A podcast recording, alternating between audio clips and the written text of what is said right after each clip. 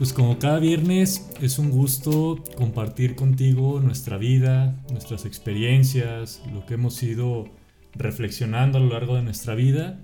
En este tu podcast, El hábito no hace al monje, que el punto es ir un poco más allá de lo que la gente cree que somos los misioneros del Espíritu Santo y poder mostrar otras facetas y otras formas en las que también nosotros somos misioneros del Espíritu Santo.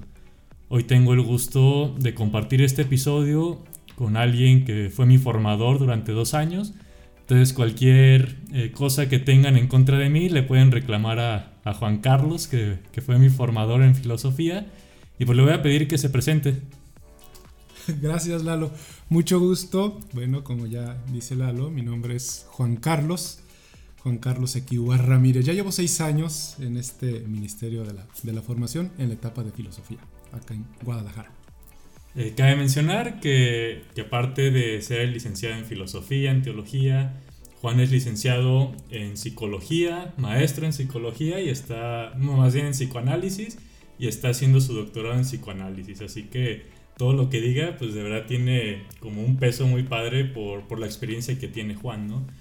Y, y bueno, para, para, platicar el día de hoy contigo, eh, con ustedes que nos escuchan, eh, yo pensaba primero una imagen. Bueno, antes de decirles de la imagen o del tema, si escuchan un ladrido por ahí, eh, anda un perrito que, que, es de Juan, entonces no se, no se vayan a espantar, etc. Es muy curioso el perrito, entonces va a andar por ahí.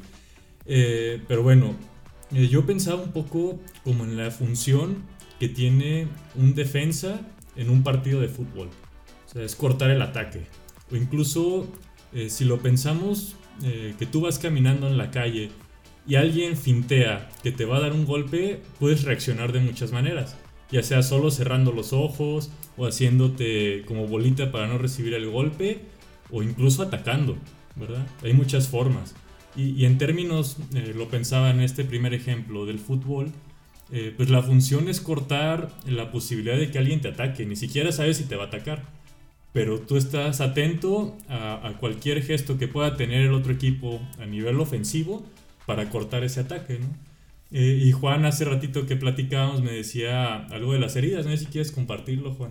Es que yo estaba pensando, ¿no? Cuando Lalo me invitó y me proponía que platicáramos un poquito sobre los mecanismos de defensa, para que eso no sonara tan teórico o tan técnico y estuviera más bien este, visto desde lo cotidiano, más desde la cotidianidad de la vida. Yo pensaba cuando comenzamos a caminar, o sí, cuando somos pequeños y comenzamos a caminar y nos damos nuestros trancazos, quedan heridas en las rodillas, en la frente, en la nariz. No es raro ver a niños todos eh, lapidados, ¿no? porque se dieron sus, buenos, sus buenas caídas cuando la madre se alejó un poco de ellos. Entonces, esas heridas que han quedado en el cuerpo tienen que tener una defensa. Y si esa herida sangró, la primera defensa que surge, pues es la cascarita, esa costra que se hace para que se vaya cubriendo la herida que, generó la caída. Entonces, los, las defensas son muy importantes porque las defensas nos salvan la vida pero también mantenernos toda la vida defendiéndonos, pues es muy cansado. Entonces también ahí está otra imagen que me, puede, me parece interesante, pensar desde ahí las defensas. Sí, y, con este ejemplo que yo les ponía como de ir por la calle, eh, incluso no sé, si alguien lo hiciera de broma, como hacer que te va a pegar, quién sabe cuál sea tu reacción, ¿no? Eh, pero yo lo pensaba incluso a lo mejor en términos de mi vida, ¿verdad? Como yo, yo lo llegué a nombrar así, como haber permanecido mucho tiempo con la guardia arriba, ¿verdad? Y, claro que, en algún punto te acostumbras, ¿no? Como que te acostumbras a permanecer con la guardia arriba y atento como a, a cualquier cosa que diga el otro, a considerarlo agresión. Porque yo creo que los mecanismos de defensa como que pueden ir por dos vertientes, digo, ya Juan me desmentirá, ¿no? Como uno a nivel de relaciones con el otro, de que el otro me puede resultar ofensivo, me puede resultar como, como considerar como ataque lo que dice. Y el otro como muy hacia las heridas personales, ¿no? Como a, taparlas, a no quererlas ver. Ahorita esto que les comparto va mucho como hacia el otro, ¿verdad? Como pensar que el otro me va a atacar, pensar que el otro me va a agredir, y entonces permanezco a la defensa sin escuchar lo que el otro tiene que decirme, ¿no? Y más bien cualquier cosa que dice, yo tiro el golpe, ¿no? Ahora sí que, que si les gusta el box, eh, se zafan del jab que les avientan o piensan que les aventaron o tal cual la finta y tú regresas un jab como sea, ¿verdad? Eh, sin la, como, como muy instintivo, diría yo, como sin, sin pensártela tanto, va el golpe de regreso. ¿no? Exactamente. Y si, si, si llevamos la imagen de la herida del cuerpo al alma o a la vida interior, pues allá también estamos marcados por heridas. Entonces, el mecanismo de defensa lo que está haciendo es librarnos del dolor que implica asumir la fragilidad humana. Entonces, no podemos aceptar que somos frágiles, que somos vulnerables, que no lo podemos todo, que hay cosas que nos superan. Entonces es ahí donde se activa un mecanismo de defensa que es totalmente inconsciente, jamás nadie en la vida puede elegir su mecanismo de defensa. El mecanismo de defensa te elige a ti y elige y bueno, y ahora sí que agarras pues lo que te toca, el, mecanismo que te quede. El asunto es que de manera inconsciente se activa eso como la capa que va a cubrir ese vacío interno o esa herida que llevamos en el alma y, y ahí sí va a tener, influye el tipo de herida que, que hayamos, por el que hayamos pasado o que, o que llevemos dentro. Y, tú lo decías al principio, Juan. O sea, es como, como un salvavidas. Incluso es como una adaptación, ¿verdad? Psicológica. Así como bien decías de las heridas externas, pues es una adaptación para cubrir y que pueda sanar. O incluso para que no se lastime más o no se abra más esa herida.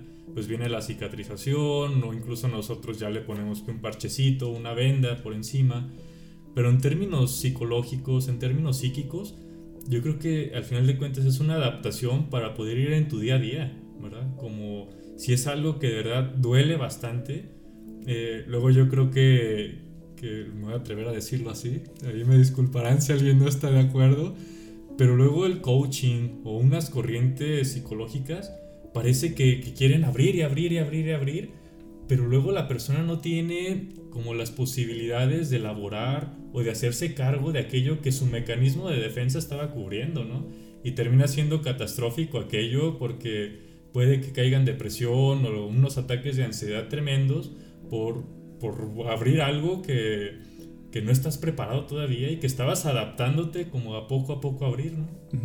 Y sí, todas esas, todas esas corrientes este, psicológicas o del desarrollo humano, pues sí, la, la finalidad es tranquilizar el dolor de la existencia. Por eso tienen tanto impacto y tanto auge, porque yo lo que quiero es que me quiten este dolor o este malestar que traigo. En los procesos de, más profundos, psicoanalíticamente hablando, eh, lo que se trata es que el sujeto tolere el dolor de la existencia y recurra menos a los mecanismos defensivos. Porque la herida va a estar y es que nuestra existencia está ahí, está marcada por una herida.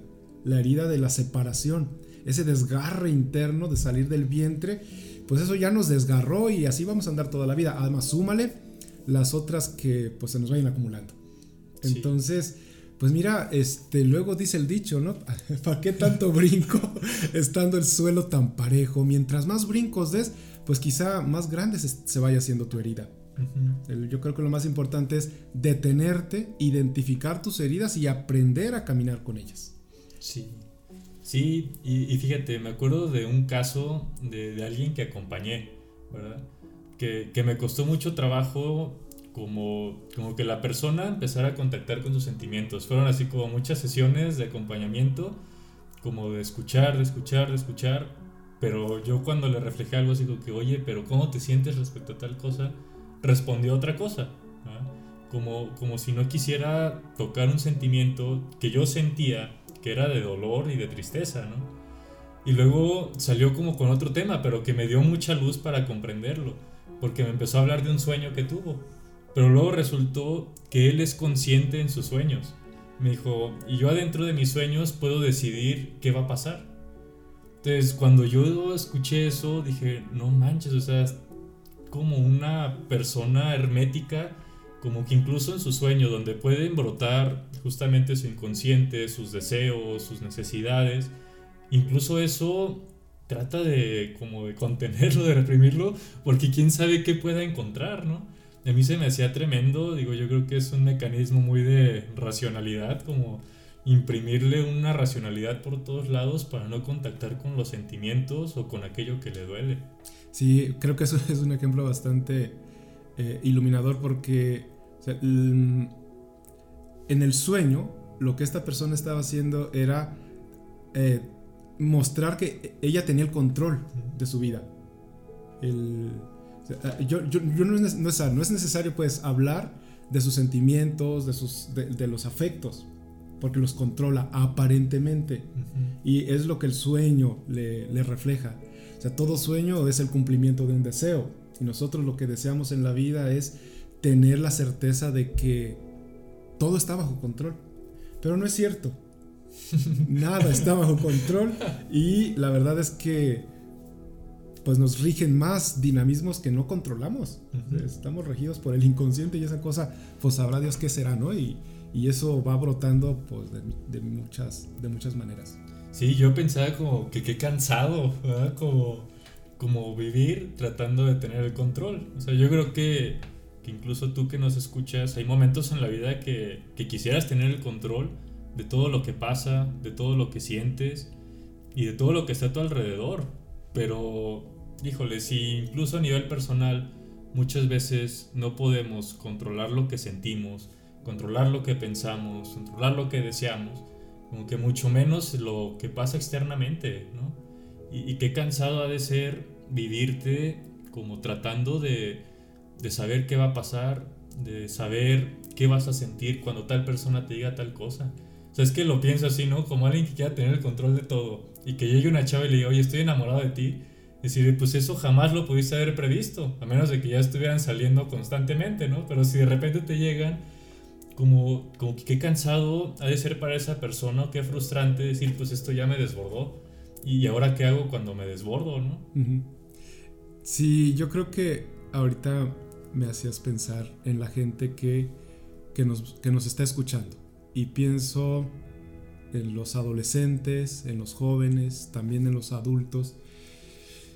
Y es que estamos en un riesgo bastante significativo porque estamos, eh, o sea, en nuestras sociedades contemporáneas parece que se le da mucho auge o se privilegia la cuestión del afecto, de los sentimientos, que no te, que no te limites, que los sueltes, que, los, que, los, que, los, que te desplayes. Y entonces, creo que el riesgo, o sea, eh, tanto, o sea, los mecanismos defensivos están por exceso o por carencia, o porque nos faltó afecto, o porque hay mucho afecto y no sabemos qué hacer con ello. Entonces, ante, ante un estímulo muy intenso, buscamos una defensa. Yo creo que las experiencias del enamoramiento inmediato, eso también huele a sospecha. Y en el fondo hay una defensa, nos estamos defendiendo de un compromiso. Y el enamoramiento quiere, o sea, el enamoramiento es igual como a, este, a, una fusión.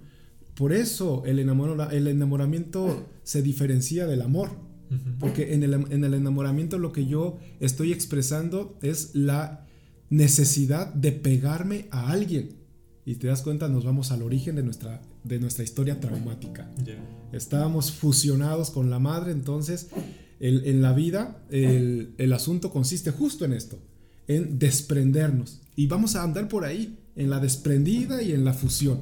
Y creo que de ahí es donde hay que ir aprendiendo. Sí, y así hizo escuchar Freud, que es el perrito de Juan. Eh, oye Juan, tú hace ratito mencionabas que, que la, el psicoanálisis pretende ayudarle al sujeto como hacerse cargo de su dolor, como no a soltarlo inmediato y aprender a vivir con él. O sea, sería genial podernos tomar a lo mejor unas pastillitas y que el dolor se nos quite, que luego eso es como como donde se basan mucho de las adicciones. O sea, esto me permite no contactar y no sentir tanto dolor, ¿verdad? Pero, no sé, tú también corres. O corrías, no sé. Ahorita sigo corriendo de la casa al consultorio. Pero es que a mí algo que se me ha hecho como bien importante de cuando corro, de cuando entreno para correr, es como, como el cuerpo se ha ido adaptando a soportar dolor. ¿verdad? O sea, la primera vez que corrí 10 kilómetros me dolían demasiado las pantorrillas. Y, y, con el ejercicio constante, volver a correr 10 kilómetros, el cuerpo fue asimilando ese dolor. Incluso yo creo que en términos de un umbral de dolor, sigue siendo alto lo que siente, pero incluso al haber como asimilado y darle sentido a ese dolor, al menos creo que, que es más llevadero, pero no se quitó, ¿verdad? No se quitó. Yo creo que eso es como algo muy importante en la vida de todos, y más cuando en términos socioculturales se nos propone sentir como muy poco dolor y buscar más bien justamente cosas placenteras, buscar el disfrute de la vida. Muchos de los discursos de coaching van por ahí, como que no te atores en lo que, en lo que te está eh, trabando, lo que te está... No te atores en tu pasado, ¿no? O sea, me acuerdo mucho de alguien que me platicó, que fue así como una sesión de grupito en el que se basaban en un libro y esta persona les dijo, no, pues es que por mi historia como que he entendido esto. Y la persona que lleva el grupito le dice, no, no, no, a ver, aquí no vamos a hablar del pasado Aquí no, no hay que centrarnos en lo que nos duele, no, no, hay que afirmar la vida, hay que disfrutarla. Y, yo dije, no manches, pues qué riesgoso ir por la vida sin reconocer lo que has vivido, ¿no? Porque es ahí donde te permite darle otro sentido a tu dolor para que sea llevadero. Exacto. Híjole, es que, o sea, como que pienso varios, varias cosas, ¿no? El, sí es cierto, trabajamos con el dolor, el dolor psíquico, el dolor interno, ese dolor desgarrador que nos hace agarrarnos a personas, a objetos, a experiencias, a lo que sea, con tal de que, de que, no, de que eso baje la, la, intensidad de ese dolor. Pero fíjate que una de las críticas más grandes que luego el psicoanálisis hace a las prácticas cristianas es justo el tema del dolor. O sea, nos critican porque eh, luego eh, erotizamos el dolor, como si buscáramos el dolor para que eh, como si en el dolor pues estuviera el placer.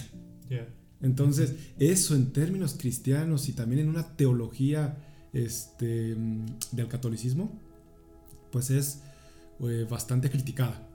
Pero yo creo que aquí hay que irnos con mucha finura porque el, hay, hay dos principios que rigen la vida. Y esos principios es el principio de placer y el principio de realidad. El principio de placer, pues es eh, estos primeros meses, años de la vida, donde el bebé es feliz con la madre, pegado a la madre, lo único que tiene que hacer es comer y dormir. Y ahí se empieza también a instaurar el principio de realidad cuando la madre se va y el niño se da cuenta pues que no le pertenece y que no está fusionado a ella. Ahí viene ese desprendimiento y es cuando la realidad le dice, no va a ser cuando tú quieras, ni cuando a ti se te antoje, hay que aprender a graduar Em, las, las satisfacciones. Entonces, esos dolores de ausencia, presencia, son los que hay que ir trabajando. O sea, las grandes patologías de hoy día tienen que ver justo con eso. Gente que no ha sido capaz de tolerar la ausencia. Entonces, ese, ese es el dolor que trabajamos. Y ese es el dolor que también eh, se, se reedita, se revive en los procesos terapéuticos. Oye, fíjate, esto que dices me hace como contactar con la experiencia del noviciado, en el que el formador nos decía, retarden la gratificación, retarden, enséñense a retardar la gratificación, porque si no van a ir por la vida como exigiendo que se les aplauda rápidamente o que les den tal cosa por ustedes haber hecho tal otra. O sea, creo que está en función de esto que dices, ¿verdad? Como decir, ante la ausencia quisiéramos suplirlo con mil y un cosas, ¿verdad? Y, a mí se me hacía bien importante esto que nos decían, porque al final de cuentas un mecanismo por ausencia o por exceso, como tú lo mencionabas, pues puede ser el llenarte de cosas, ¿verdad? Y, te estás defendiendo de la ausencia al final de cuentas, o tratando de, como malsanamente de, hacerlo, ¿no? Pero pues al final de cuentas, eh, sin tanto juicio, pues es lo que alcanzas ahorita, ¿verdad? Pero qué padre cuando vas haciéndote consciente como de estos dinamismos, y vas aprendiendo a descubrir qué es lo que quieres llenar, qué es lo que quieres cubrir, ¿no? O sea, yo lo pensaba ahorita como pregunta, ¿verdad? ¿Qué es lo que te duele para que estés viviendo de este modo? ¿Por qué tratas de satisfacer como cualquier deseo o gratificarte tan rápido? No sé si, si la semana estuvo bien cansada o tuviste un día muy pesado, como que lo más rápido, es decir, voy al refri y agarro un gansito, si es que tengo uno, ¿no? Y me gratifico de inmediato. En lugar, a lo mejor, lo voy a pensar y, y no es que tengan que hacerlo así, pero decir, me voy a dar un tiempo para reconocer que viví. Y, y, a lo mejor darme cuenta que hubo cosas que me frustraron mucho en mi día. Y hubo cosas que me dolieron porque tal comentario que hizo tal persona me, me hizo contactar con algo que me duele de mi infancia, ¿no? Y, pero lo más fácil sería o me voy a la tele y ignoro todo aquello que me pasó y mientras estoy viendo la tele me echo una cervecita y, y el asunto ya se hizo más llevadero, ¿no? Pero, pero, ¿quién sabe dónde te lleve vivir eso? Por eso te pregunto, ¿qué es lo que te duele para que vivas de este modo, ¿no? y, y, una pregunta que también eh, yo invitaría a que se pudieran hacer es, ¿cómo me defiendo? ¿Cuál es el mecanismo que utilizo para defenderme? la manera en que como cada uno de nosotros puede ir identificando su mecanismo de defensa es cómo reaccionas ante, ante las peticiones de los demás. O sea, ¿qué, qué, te, ¿qué, te, suscita el otro y tú qué haces con esto que, que te suscita? ¿A qué recurres? Eso en las relaciones interpersonales, pero también en la relación contigo mismo. O sea, cómo, ¿qué cuidado le das a tu cuerpo? ¿Cómo está tu, el espacio, tu entorno donde vives? creo que es ahí también hay, hay notas, hay características que nos pueden hablar del mecanismo al que estás recurriendo. O sea, hay gente que está saturada de chácharas en la casa. Eso, esos son, son mecanismos de que, que lo que buscan es llenar todo vacío, que no quede ningún hueco, porque los huecos son insoportables. O los que no tienen absolutamente nada y viven en el vacío total. Entonces, también habla de personas que viven con, con, una, con una depresión interna bastante fuerte, que no tolera ningún objeto interno, que no, que no, que no encuentre nada desorganizado ¿no? en, su, en su vida interior. Pero eh, eh, nuestra vida es ir y venir entre el caos y el orden. Entonces, por ahí también, ¿cómo andas ¿no? en, tu, en tu vida, en la relación con tu familia, en relación con tus seres queridos? O sea, ¿qué, ¿Qué cosas descubres que se convirtieron en un vicio y no las puedes dejar? Todo aquello, persona, objeto u experiencia a la que sientas que tienes que estar recurriendo constantemente porque sin ella eh, te derrumbas, eh, mecanismo de defensa seguro. Sí, sí, sí, oye, qué padre, como que estas claves que das, digo, justamente no es para solucionar la vida, ¿verdad? Sino como para hacerte consciente de tu vida, ¿verdad? Y, ir decidiendo cómo vivirla. O sea, yo creo que me acuerdo mucho de otro misionero del Espíritu Santo que nos dio un curso de sexualidad y él nos decía, no puedes de la nada cambiar práctica por práctica. O sea, no podríamos cambiar un mecanismo de defensa de la noche a la mañana por otra cosa. Es como, él nos decía, es un proceso en U, ¿verdad? Que tienes que hacer como una reinterpretación, una resignificación y a prueba y error. Como decir, a ver, ahora voy a usar esto. En lugar de, de, no sé, de aislarme y hacerme el víctima como mecanismo de defensa, voy a tratar de expresarle a la persona con la que me molesté o yo esperaba que me dijera tal cosa, el cómo me hizo sentir.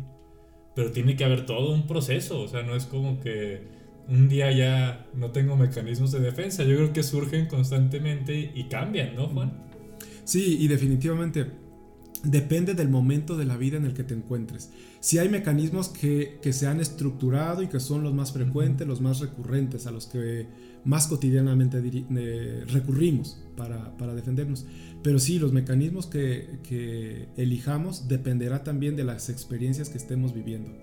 Fíjate que hubo una imagen, yo estaba pensando también para ponernos bien, bien catolicotes, hubo, este, yo pensaba, ¿cómo relacionaba los mecanismos de defensa? Como con los orígenes de, de la Biblia. En el Génesis, si se acuerdan, está esta relación, ¿no? Cuando Adán y Eva estaban en el, paraíso en el paraíso terrenal y había, bueno, podían comer de todo, menos del árbol de la ciencia, del bien y del mal. Entonces, pues no se le va ocurriendo a esta Eva eh, violar esa, ese principio y se come el fruto. Pero no solo se lo comió ella, también se lo dio a, Adán. Y aquí es donde se activan los mecanismos de defensa. Cuando comieron de ese fruto, algo pasó en ellos. Se, se, transfiguraron. Y lo que pasó fue que se dieron cuenta Pues que ni estaban en el paraíso, que estaban también, o sea, entró el principio de realidad a su vida donde les dijo, donde se dieron cuenta que eran humanos, que tenían una sexualidad, que tenían una genitalidad y que estaban a la intemperie. Entonces, cuando viene la pregunta, ¿qué hicieron? Entonces empieza la culpadera.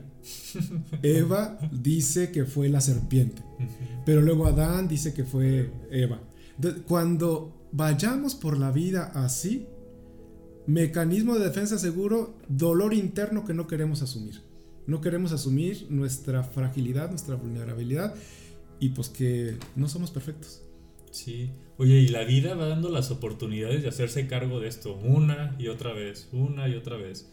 Me acuerdo de una experiencia que a mí me dolió mucho. Yo, tú estuviste ahí presente y no voy aquí a, a exponer y hacer terapia, ni mucho menos. Pero me acuerdo cuando la comunidad me presentó como el informe que ellos hacen, como el golpe emocional que me dio.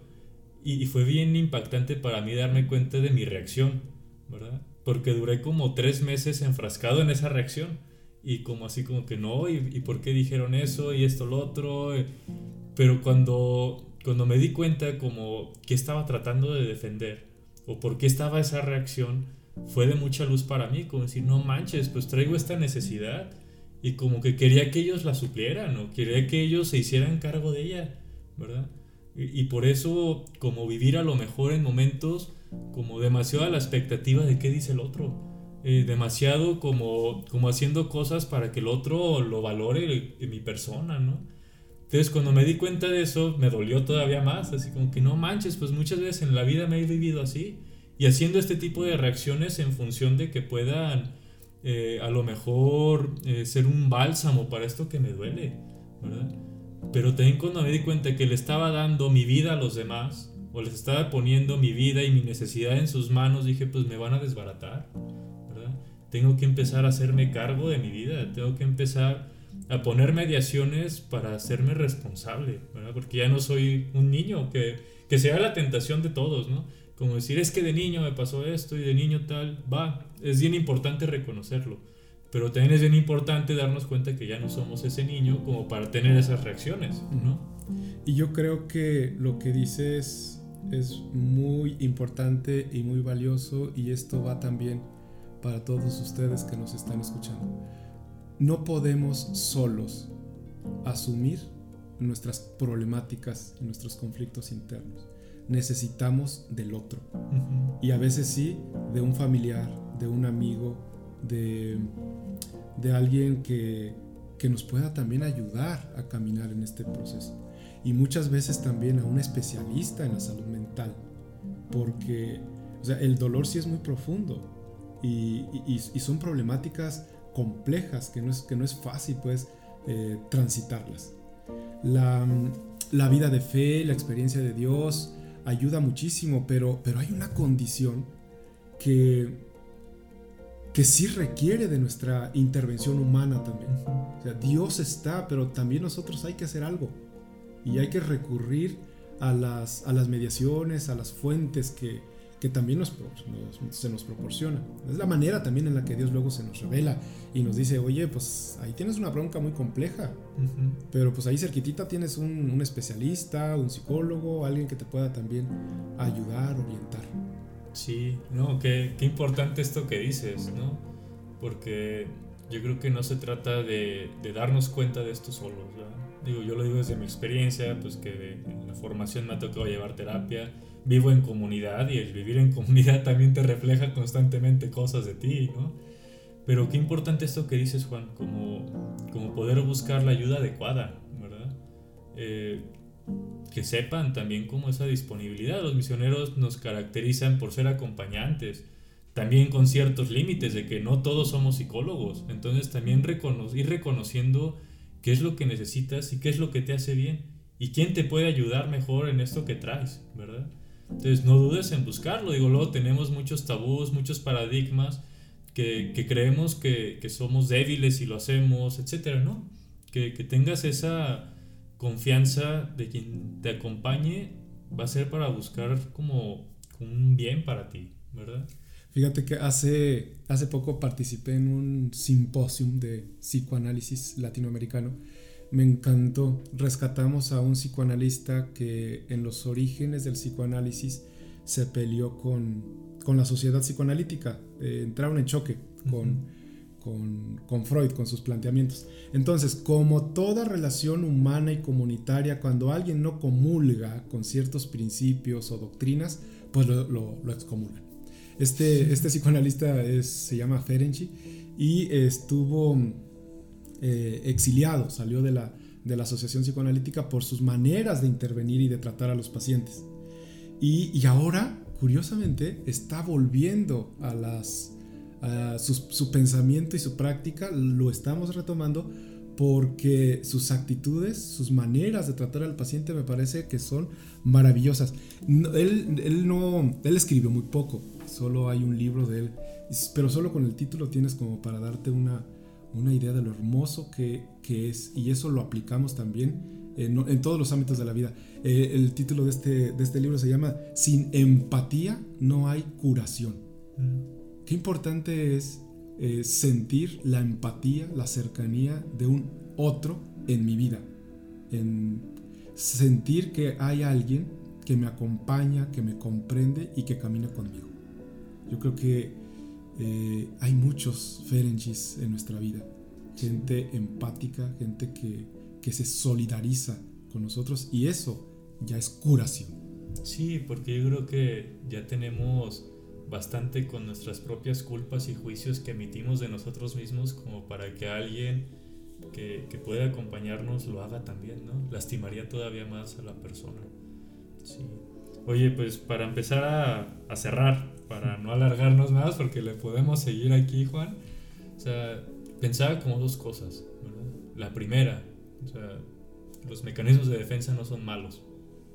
Como quitarle un poco eso, eh, más bien reconocerlos, qué función tienen en nuestra vida y, y, poco a poco ir descubriendo lo que tratan de llenar, lo que tratan de tapar, como para tú irte haciendo cargo. Y lo otro, o sea, que no dudes en buscar esas relaciones empáticas que te reflejen con verdad tu vida, pero que también te acompañen con misericordia en tus heridas, en tus dolores. ¿verdad? Sí, el, proceso inicia cuando tú te comienzas a preguntar, así, a, a calzón quitado, ¿de qué me defiendo? ¿O de quién me defiendo? Porque hay amenazas internas y son todas las angustias que generan mucho dolor, entonces ahí se activa un mecanismo. Pero también cuando, cuando personas desagradables, incómodas, molestas, se nos acercan y que no las tragamos, ahí se activa también un, un mecanismo. Pero esas personas nos están recordando algo o alguien de nuestra biografía que no ha quedado todavía resuelto del todo. Oye Juan, pues un gusto haberte tenido acá. Qué padre que te diste el tiempo de compartir con nosotros tu vida, lo que has ido aprendiendo en estos años de, estudio, ¿verdad? Y en especial compartirlo con sencillez desde el corazón, ¿verdad? Eh, ojalá que más adelante en otro temita también puedas acompañarnos. Disfruté mucho, mucho este diálogo. Muchas gracias Lalo, un placer también poder compartir con, con ustedes, contigo, ahora ya en otro momento de la vida y de, la, de nuestro ser como, como misioneros. Sí, pues no te olvides de suscribirte, una forma de seguir apoyando este podcast, de, seguirte acompañando a ti, es también compartiéndolo con alguien que digas, pues le puede gustar o le puede ayudar esto que dijeron los misioneros, eh, esto que dijeron en el hábito no hacia el monje, y no te olvides de seguirnos en nuestras redes sociales. Ahí también puedes compartirnos lo que te va pareciendo, lo que compartimos contigo y no te olvides de calificarnos. Esto fue el hábito más al